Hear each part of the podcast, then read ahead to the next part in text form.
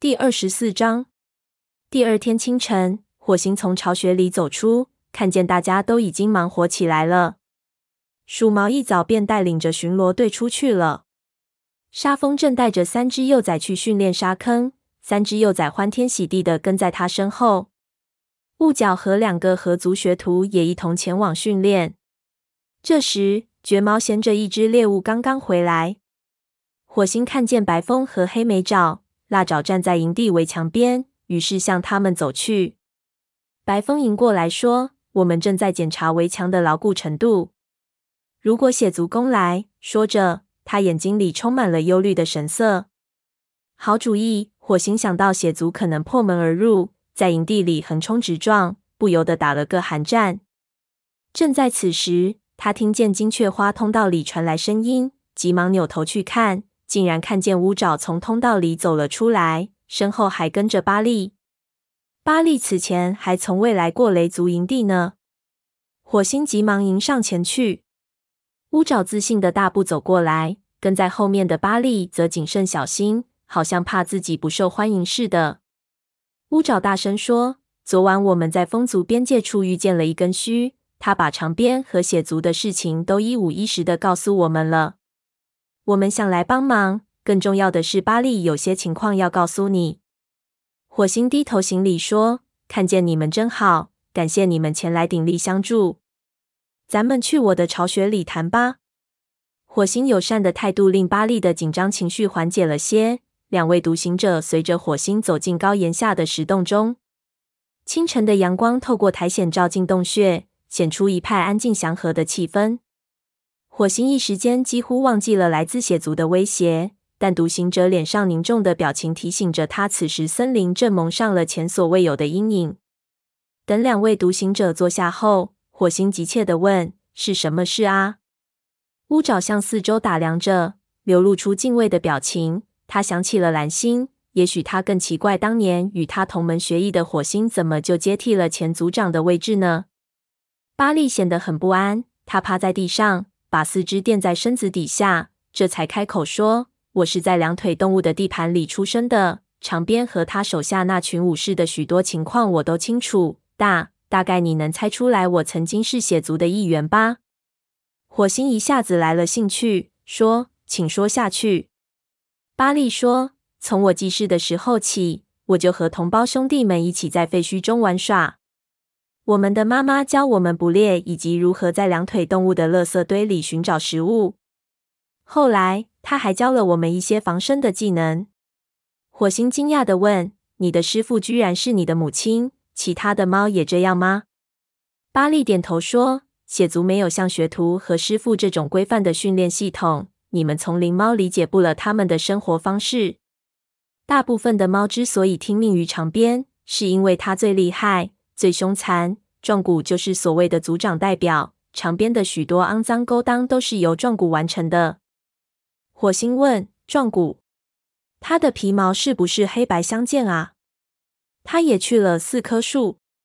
巴利一脸厌恶地说：“它长得正如你所说的那样，它和长鞭一样坏。两只猫狼狈为奸，凡有猫违抗他们的命令，幸运的便被赶走，不幸的就有可能被杀掉。”火星好奇地问：“那幼崽和老年猫由谁照料啊？”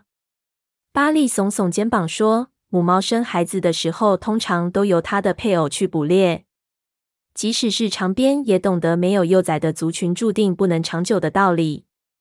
可是老年猫，还有那些受伤或生病的猫，哼，它们就只能自己照顾自己了。是生是死，一切都听天由命。血族里不容许有弱者生存。”火星感到身上的毛根根竖立。世界上居然还有这样的族群，身处困境的猫得不到同胞们的照顾，一辈子勤勤恳恳服务族群，到最后却被族群拒之门外。火星脱口而出：“那怎么还会有猫追随长鞭呢？因为他们当中有一些猫酷爱杀戮。”巴利的语气冰冷，目光幽深，而另外的一些猫则慑于长鞭的淫威，不敢不从。在两腿动物的地盘里，你如果不住在两腿动物的巢穴里，根本就无法主宰自己的生活。要么投靠长鞭，要么反抗它。不过和它作对的猫都活不了多久。乌爪凑到巴利跟前，将鼻子轻轻抵在他的侧腹上，以示安慰。他说：“那就是巴利为什么要离开血族的原因。”巴利，快和火星说说。巴利回忆起那段黑暗的往事，不由得打了个寒战。他说：“其实也没什么可说的。我无法忍受长鞭的专横，于是，一天夜里偷偷溜走了。一路上，我没命的狂奔，生怕被长鞭和他的武士们捉住。我跑到两腿动物地盘的边缘。”穿过了雷鬼路，我嗅到森林里的猫的气味，但那时我以为它们也和长鞭一样凶狠，便远远跑开了。最后，我走到两腿动物的农田，找到了我的安乐窝。两腿动物们任由我住在那里，他们巴不得我帮他们捉老鼠呢。火星一边听巴利的讲述，一边脑子里转个不停。巴利的话使他更加坚信自己的判断：长鞭是一个疯狂。危险的敌人。于是他对巴利说：“长鞭一定有某个弱点，只要找出他的弱点，我们就能打败他。”巴利直视着他，回答说：“他的弱点其实就潜藏在他的厉害之处。长鞭和他的武士们都不信仰星族。”火星不知道他指的是什么。云尾也不信仰星族，但他仍然是一只赤胆忠心的雷族猫啊。巴利究竟想告诉他什么呢？只听巴利继续说道：“血族没有医生，我说过，他们根本不照顾伤病员。如果他们不信仰星族，他们便得不到任何来自上天的启示。那么，他们也不遵守武士守则喽。”话刚出口，火星便知道这个问题问得非常愚蠢。巴利说的这些情况，都向他表明了血族的行为方式。你还说那是个弱点？可他们能够为所欲为，丝毫不受守则的约束啊！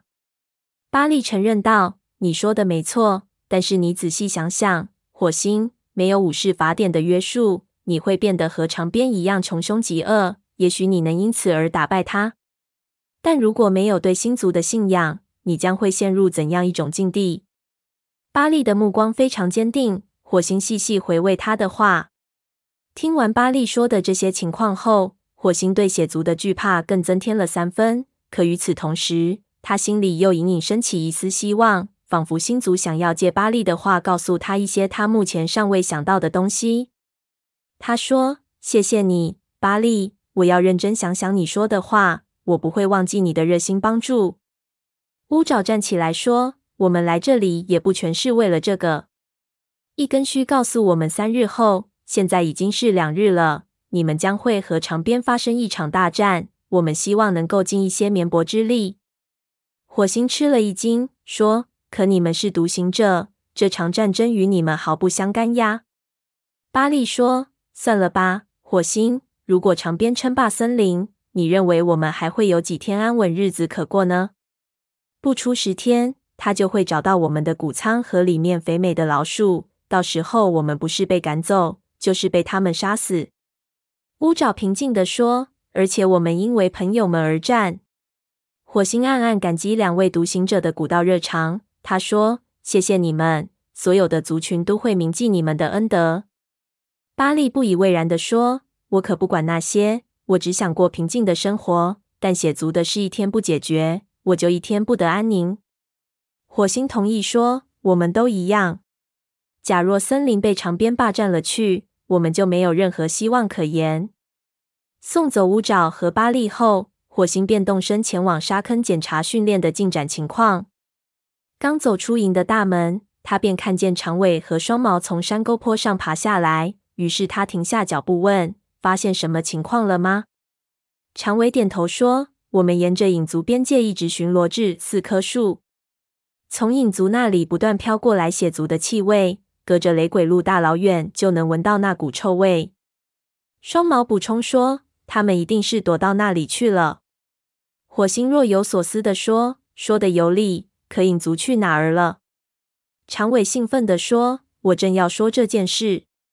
我们在四棵树嗅到了他们的气味，许多猫的气味都指向同一个方向。我相信他们都到河族的领地里去了。”火星沉思着说。这么说，他们去投靠河族这个盟友啦。河族是否接纳这些影族武士呢？暴星是否想在虎星死后恢复自己的权威吗？想到这里，火星耸了耸肩膀。他的烦恼已经够多了，现在顾不上豹星会干什么。于是他说：“有劳了，长尾，这个消息对我们很有用。你们饿坏了吧？快回去吃点儿东西。”长尾点头答谢后，带着双毛走进金雀花通道。火星目送他们离去，直至双毛的尾巴一晃消失在灌木丛里的时候，他这才朝训练沙坑走去。灰条正站在一块大石头上指导学徒们训练，看见火星走来，他竖起耳朵打了个招呼：“训练的情况如何？”灰条回答说：“不能再好了。如果长鞭看见我们，他只怕要夹着尾巴滚回两腿动物的地盘去了。”他的脸上显出一副坚强的表情。火星想起他和银溪来往的那些日子，他很想把梦里见到银溪的事告诉灰条，但又觉得这并不能减轻灰条的悲痛。那只漂亮的母猫再也不能复活，他可不希望灰条那么快便去星族那里和它相会。从任何方面看，我们都是森林里最强的战斗队。灰条一边说着，一边瞅着黑莓爪和次长。请稍后，我去纠正一下黑莓爪灰爪的动作。说着，他从岩石上跳进沙坑。火星向四周张望，见斑尾和小耳正围绕对方走来走去，寻找跳起攻击的机会。在沙坑的另一边，沙风正在指导柳带的三只幼崽。火星走过去观看，只听沙风说：“好了。”我现在是血族的武士，刚刚闯入你们的营地，你们准备怎么？没等沙风把话说完，利仔便扑上来咬住了他的尾巴。于是沙风那句没有说完的话，立刻就变成了尖叫。他跳起转身，抬起前爪，想要把利仔推开。美仔和鱼仔已从他身后扑了过来，沙风的身影立刻消失在三只死缠烂打的小猫堆里。沙风从小猫仔们的纠缠中抽身出来。笑嘻嘻地说：“干得漂亮！如果我真的是血族猫，此时早就吓得飞奔而逃了。”他转头对火星说：“嘿，你来啦！看见这三个小家伙了吗？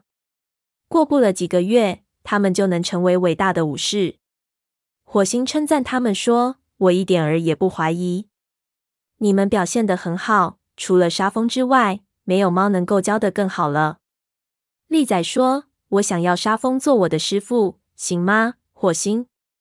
美仔立刻争辩说：“不行，我要他做我的师傅。”沙风在一旁掩嘴偷笑。他对孩子们说：“我当谁的师傅要由火星决定，先让他瞧瞧你们的本事吧。”于是这些幼崽又开始闹成一团，有的假装攻击，有的演练防守。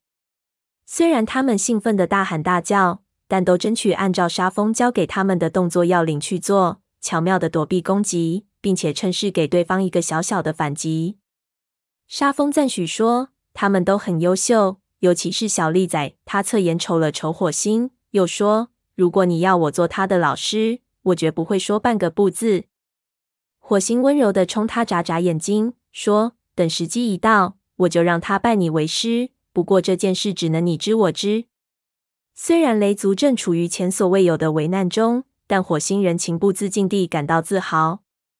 他用鼻子贴在沙风的身体上，喃喃道：“我们将会赢得这场战争，对此我毫不怀疑。”沙风没有回答，但他的目光中已说出了一千句话、一万句话。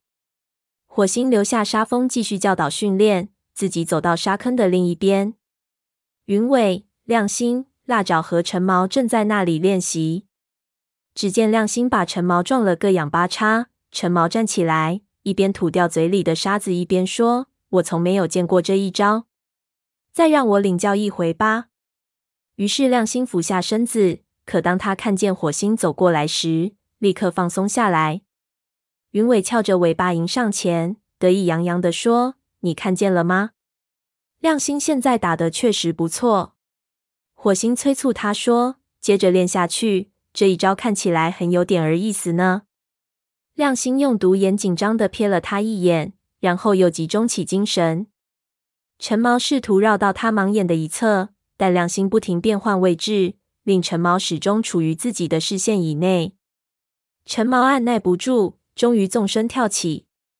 亮星身子一缩，从他下方钻过，随后抓住他的后腿，将他甩翻在地。陈毛站起来，抖掉身上的沙尘。云尾开玩笑说：“我现在知道你为什么叫陈毛了。”火星高声喝彩说：“干得漂亮，亮星！”他扭扭耳朵，将云尾招到一边，说：“我原本不想打搅你，可我现在想去看望公主。我觉得你可能也想和我一同前往。”云尾竖起耳朵说：“你想去叮嘱她多加小心吗？”“是的。如今血族窥伺一旁，我们该提醒她注意危险。虽然她不常到森林里来，可一旦……我和你一起去。”云尾说着，回到沙坑里，向亮星交代了几句。不一会儿，两只猫便动身朝松林进发。离开沙坑时，火星和灰条道了别。惨白的阳光照在大火过后留下的灰烬上，新长出的植物在酷寒中已经干枯凋零。周围既没有猎物的气味，也没有猎物发出的声响。火星暗想，即使没有血族的威胁，这个冬季也已经很难熬了。他们走到公主生活的两腿动物的巢穴边。看见他正坐在花园的围栏上，他们从森林里走出来，跳上花园的围栏。公主立刻发出欢快的呼声。公主用鼻子抵在火星的身上，大声嚷嚷：“火星，云尾，看见你们真是太好了！你们还好吗？”火星回答说：“放心，我们很好。”云尾插言说：“他现在是族长啦，你该称呼他火星族长。”那太了不起啦！公主欢呼雀跃。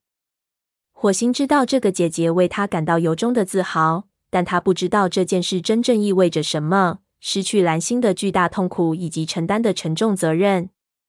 公主又说：“看见你们真高兴，可你们看上去瘦多了。”她退后一步，打量着自己的弟弟和儿子：“你们能吃饱肚子吗？”这个问题很难回答。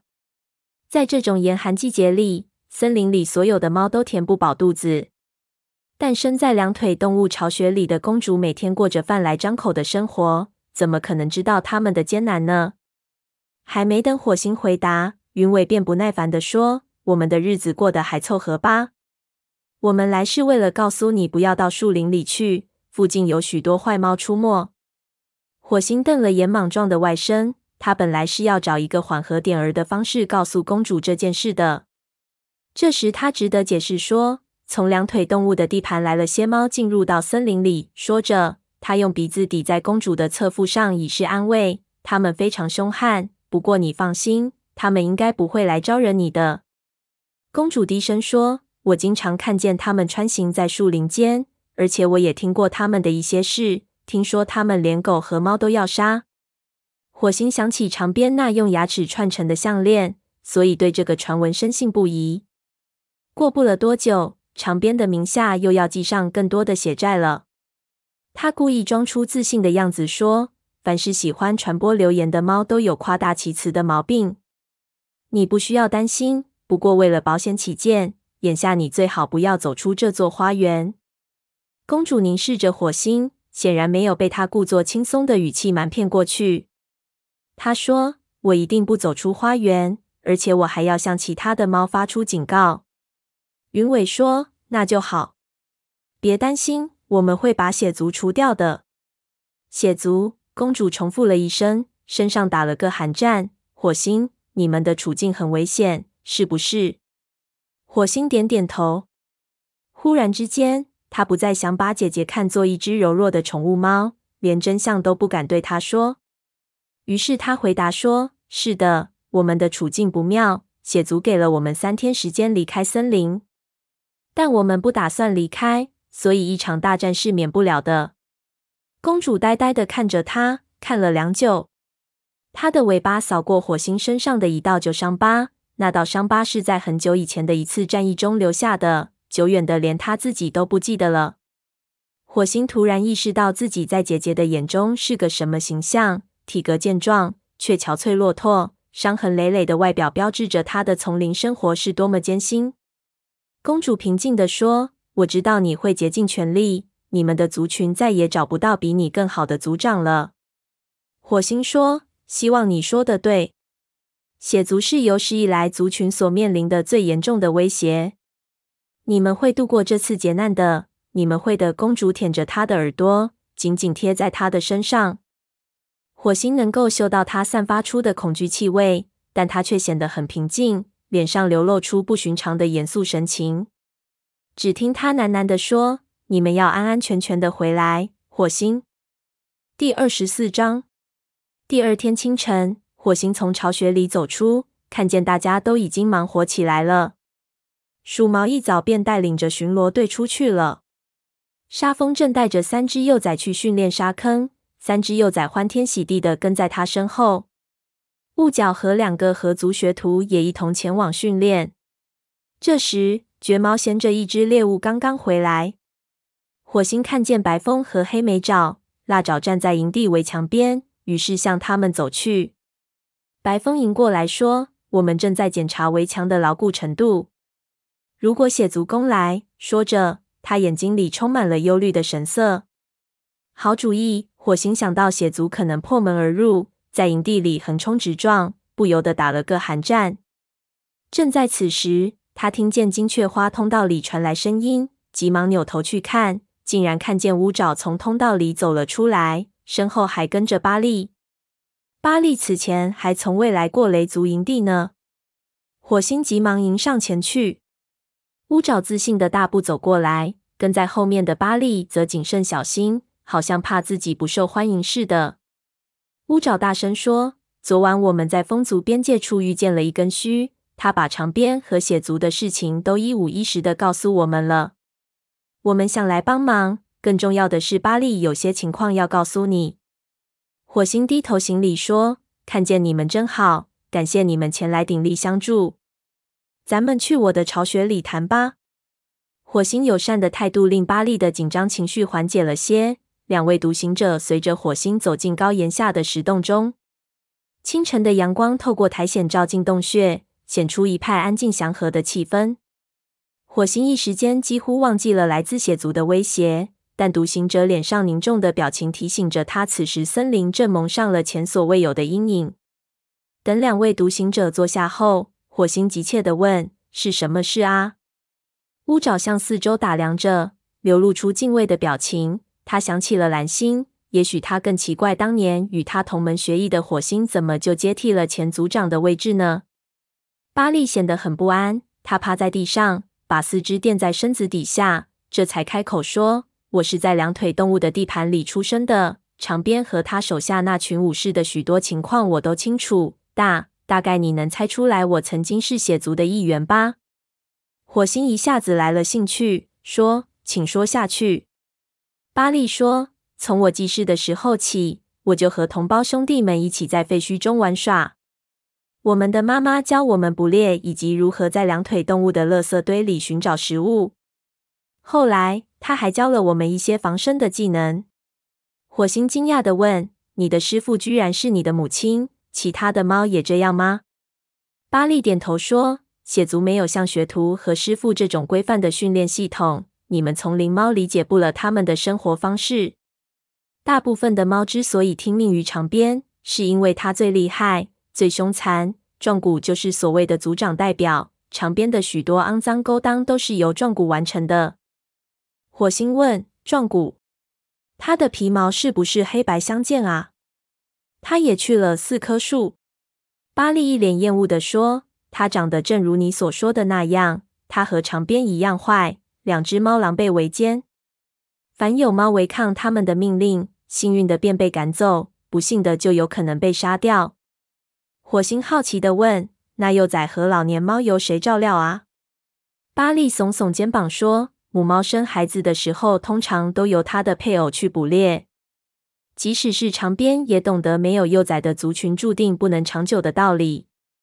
可是老年猫，还有那些受伤或生病的猫，哼，它们就只能自己照顾自己了。是生是死，一切都听天由命。血族里不容许有弱者生存。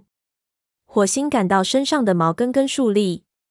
世界上居然还有这样的族群。身处困境的猫得不到同胞们的照顾，一辈子勤勤恳恳服务族群，到最后却被族群拒之门外。火星脱口而出：“那怎么还会有猫追随长鞭呢？因为他们当中有一些猫酷爱杀戮。”巴利的语气冰冷，目光幽深，而另外的一些猫则慑于长鞭的淫威，不敢不从。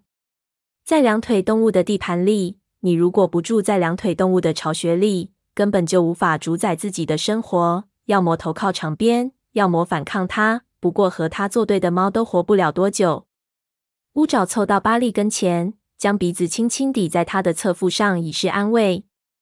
他说：“那就是巴利为什么要离开血族的原因。”巴利，快和火星说说。巴利回忆起那段黑暗的往事，不由得打了个寒战。他说：“其实也没什么可说的。我无法忍受长鞭的专横，于是，一天夜里偷偷溜走了。一路上，我没命的狂奔，生怕被长鞭和他的武士们捉住。我跑到两腿动物地盘的边缘，穿过了雷鬼路。我嗅到森林里的猫的气味。”但那时我以为他们也和长鞭一样凶狠，便远远跑开了。最后，我走到两腿动物的农田，找到了我的安乐窝。两腿动物们任由我住在那里，他们巴不得我帮他们捉老鼠呢。火星一边听巴利的讲述，一边脑子里转个不停。巴利的话使他更加坚信自己的判断：长鞭是一个疯狂、危险的敌人。于是他对巴利说。长鞭一定有某个弱点，只要找出他的弱点，我们就能打败他。巴利直视着他，回答说：“他的弱点其实就潜藏在他的厉害之处。长鞭和他的武士们都不信仰星族。”火星不知道他指的是什么。云尾也不信仰星族，但他仍然是一只赤胆忠心的雷族猫啊。巴利究竟想告诉他什么呢？只听巴利继续说道。血族没有医生。我说过，他们根本不照顾伤病员。如果他们不信仰星族，他们便得不到任何来自上天的启示。那么，他们也不遵守武士守则喽。话刚出口，火星便知道这个问题问得非常愚蠢。巴利说的这些情况，都向他表明了血族的行为方式。你还说那是个弱点？可他们能够为所欲为。丝毫不受守则的约束啊！巴利承认道：“你说的没错，但是你仔细想想，火星没有武士法典的约束，你会变得和长鞭一样穷凶极恶。也许你能因此而打败他，但如果没有对星族的信仰，你将会陷入怎样一种境地？”巴利的目光非常坚定。火星细细回味他的话，听完巴利说的这些情况后。火星对血族的惧怕更增添了三分，可与此同时，他心里又隐隐升起一丝希望，仿佛星族想要借巴利的话告诉他一些他目前尚未想到的东西。他说：“谢谢你，巴利，我要认真想想你说的话，我不会忘记你的热心帮助。”乌爪站起来说：“我们来这里也不全是为了这个。一根须告诉我们三日后，现在已经是两日了。”你们将会和长鞭发生一场大战，我们希望能够尽一些绵薄之力。火星吃了一惊，说：“可你们是独行者，这场战争与你们毫不相干呀。”巴利说：“算了吧，火星。如果长鞭称霸森林，你认为我们还会有几天安稳日子可过呢？不出十天，他就会找到我们的谷仓和里面肥美的老鼠。到时候，我们不是被赶走，就是被他们杀死。”乌爪平静地说：“而且我们因为朋友们而战。”火星暗暗感激两位独行者的古道热肠。他说：“谢谢你们，所有的族群都会铭记你们的恩德。”巴利不以为然地说：“我可不管那些，我只想过平静的生活。但血族的事一天不解决，我就一天不得安宁。”火星同意说：“我们都一样。假若森林被长鞭霸占了去，我们就没有任何希望可言。”送走乌爪和巴利后，火星便动身前往沙坑检查训练的进展情况。刚走出营的大门，他便看见长尾和双毛从山沟坡上爬下来。于是他停下脚步问：“发现什么情况了吗？”长尾点头说：“我们沿着影族边界一直巡逻至四棵树，从影族那里不断飘过来血族的气味，隔着雷鬼路大老远就能闻到那股臭味。双毛补充说：“他们一定是躲到那里去了。”火星若有所思地说：“说得有理，可影族去哪儿了？”长尾兴奋地说：“我正要说这件事。我们在四棵树嗅到了他们的气味，许多猫的气味都指向同一个方向。我相信他们都到河族的领地里去了。”火星沉思着说：“这么说，他们去投靠河族这个盟友啦？河族是否接纳这些影族武士呢？暴星是否想在虎星死后恢复自己的权威吗？”想到这里，火星耸了耸肩膀。他的烦恼已经够多了，现在顾不上暴星会干什么。于是他说：“有劳了，长尾，这个消息对我们很有用。你们饿坏了吧？快回去吃点儿东西。”长尾点头答谢后，带着双毛走进金雀花通道。火星目送他们离去，直至双毛的尾巴一晃消失在灌木丛里的时候，他这才朝训练沙坑走去。灰条正站在一块大石头上指导学徒们训练，看见火星走来，他竖起耳朵打了个招呼：“训练的情况如何？”灰条回答说：“不能再好了。如果长鞭看见我们，”他只怕要夹着尾巴滚回两腿动物的地盘去了。他的脸上显出一副坚强的表情。火星想起他和银溪来往的那些日子，他很想把梦里见到银溪的事告诉灰条，但又觉得这并不能减轻灰条的悲痛。那只漂亮的母猫再也不能复活，他可不希望灰条那么快便去星族那里和他相会。从任何方面看，我们都是森林里最强的战斗队。灰条一边说着，一边瞅着黑莓爪和刺掌。请稍后，我去纠正一下黑莓爪灰爪的动作。说着，他从岩石上跳进沙坑。火星向四周张望，见斑尾和小耳正围绕对方走来走去，寻找跳起攻击的机会。在沙坑的另一边，沙风正在指导柳带的三只幼崽。火星走过去观看，只听沙风说：“好了。”我现在是血族的武士，刚刚闯入你们的营地，你们准备怎么？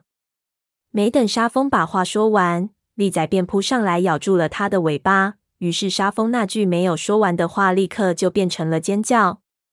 他跳起转身，抬起前爪，想要把利仔推开。美仔和鱼仔已从他身后扑了过来，沙风的身影立刻消失在三只死缠烂打的小猫堆里。沙风从小猫仔们的纠缠中抽身出来。笑嘻嘻地说：“干得漂亮！如果我真的是血族猫，此时早就吓得飞奔而逃了。”他转头对火星说：“嘿，你来啦！看见这三个小家伙了吗？过不了几个月，他们就能成为伟大的武士。”火星称赞他们说：“我一点儿也不怀疑，你们表现得很好。除了沙风之外，没有猫能够教得更好了。”利仔说。我想要沙风做我的师傅，行吗？火星美仔立刻争辩说：“不行，我要他做我的师傅。”沙风在一旁掩嘴偷笑。他对孩子们说：“我当谁的师傅要由火星决定，先让他瞧瞧你们的本事吧。”于是这些幼崽又开始闹成一团，有的假装攻击，有的演练防守。虽然他们兴奋地大喊大叫。但都争取按照沙峰教给他们的动作要领去做，巧妙的躲避攻击，并且趁势给对方一个小小的反击。沙峰赞许说：“他们都很优秀，尤其是小丽仔。”他侧眼瞅了瞅火星，又说：“如果你要我做他的老师，我绝不会说半个不字。”火星温柔地冲他眨眨眼睛，说：“等时机一到，我就让他拜你为师。不过这件事只能你知我知。”虽然雷族正处于前所未有的危难中，但火星人情不自禁地感到自豪。他用鼻子贴在沙风的身体上，喃喃道：“我们将会赢得这场战争，对此我毫不怀疑。”沙风没有回答，但他的目光中已说出了一千句话、一万句话。火星留下沙风继续教导训练，自己走到沙坑的另一边。云尾、亮星。辣爪和橙毛正在那里练习。只见亮星把橙毛撞了个仰八叉，橙毛站起来，一边吐掉嘴里的沙子，一边说：“我从没有见过这一招。再让我领教一回吧。”于是亮星俯下身子，可当他看见火星走过来时，立刻放松下来。云尾翘着尾巴迎上前，得意洋洋地说：“你看见了吗？亮星现在打得确实不错。”火星催促他说：“接着练下去，这一招看起来很有点儿意思呢。”亮星用独眼紧张地瞥了他一眼，然后又集中起精神。陈毛试图绕到他盲眼的一侧。但亮星不停变换位置，令陈毛始终处于自己的视线以内。陈毛按捺不住，终于纵身跳起。亮星身子一缩，从他下方钻过，随后抓住他的后腿，将他甩翻在地。陈毛站起来，抖掉身上的沙尘。云尾开玩笑说：“我现在知道你为什么叫陈毛了。”火星高声喝彩说：“干得漂亮，亮星！”他扭扭耳朵，将云尾招到一边，说：“我原本不想打搅你，可我现在想去看望公主。我觉得你可能也想和我一同前往。”云尾竖起耳朵说：“你想去叮嘱她多加小心吗？”“是的。如今血族窥伺一旁，我们该提醒他注意危险。虽然他不常到森林里来，可一旦我和你一起去。”云尾说着，回到沙坑里，向亮星交代了几句。不一会儿，两只猫便动身朝松林进发。离开沙坑时，火星和灰条道了别。惨白的阳光照在大火过后留下的灰烬上，新长出的植物在酷寒中已经干枯凋零。周围既没有猎物的气味，也没有猎物发出的声响。火星暗想，即使没有血族的威胁，这个冬季也已经很难熬了。他们走到公主生活的两腿动物的巢穴边。看见他正坐在花园的围栏上，他们从森林里走出来，跳上花园的围栏。公主立刻发出欢快的呼声。公主用鼻子抵在火星的身上，大声嚷嚷：“火星、云尾，看见你们真是太好了！你们还好吗？”火星回答说：“放心，我们很好。”云尾插言说：“他现在是族长啦，你该称呼他火星族长。”那太了不起啦！公主欢呼雀跃。火星知道这个姐姐为他感到由衷的自豪，但她不知道这件事真正意味着什么：失去蓝星的巨大痛苦以及承担的沉重责任。公主又说：“看见你们真高兴，可你们看上去瘦多了。”他退后一步，打量着自己的弟弟和儿子：“你们能吃饱肚子吗？”这个问题很难回答。在这种严寒季节里。森林里所有的猫都填不饱肚子，但身在两腿动物巢穴里的公主每天过着饭来张口的生活，怎么可能知道他们的艰难呢？还没等火星回答，云尾便不耐烦地说：“我们的日子过得还凑合吧？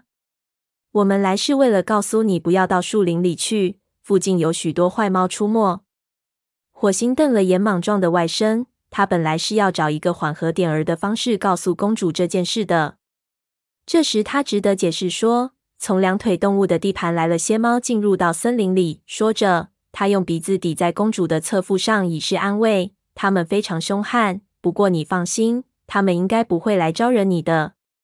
公主低声说：“我经常看见他们穿行在树林间，而且我也听过他们的一些事。听说他们连狗和猫都要杀。”火星想起长鞭那用牙齿串成的项链，所以对这个传闻深信不疑。过不了多久，长鞭的名下又要记上更多的血债了。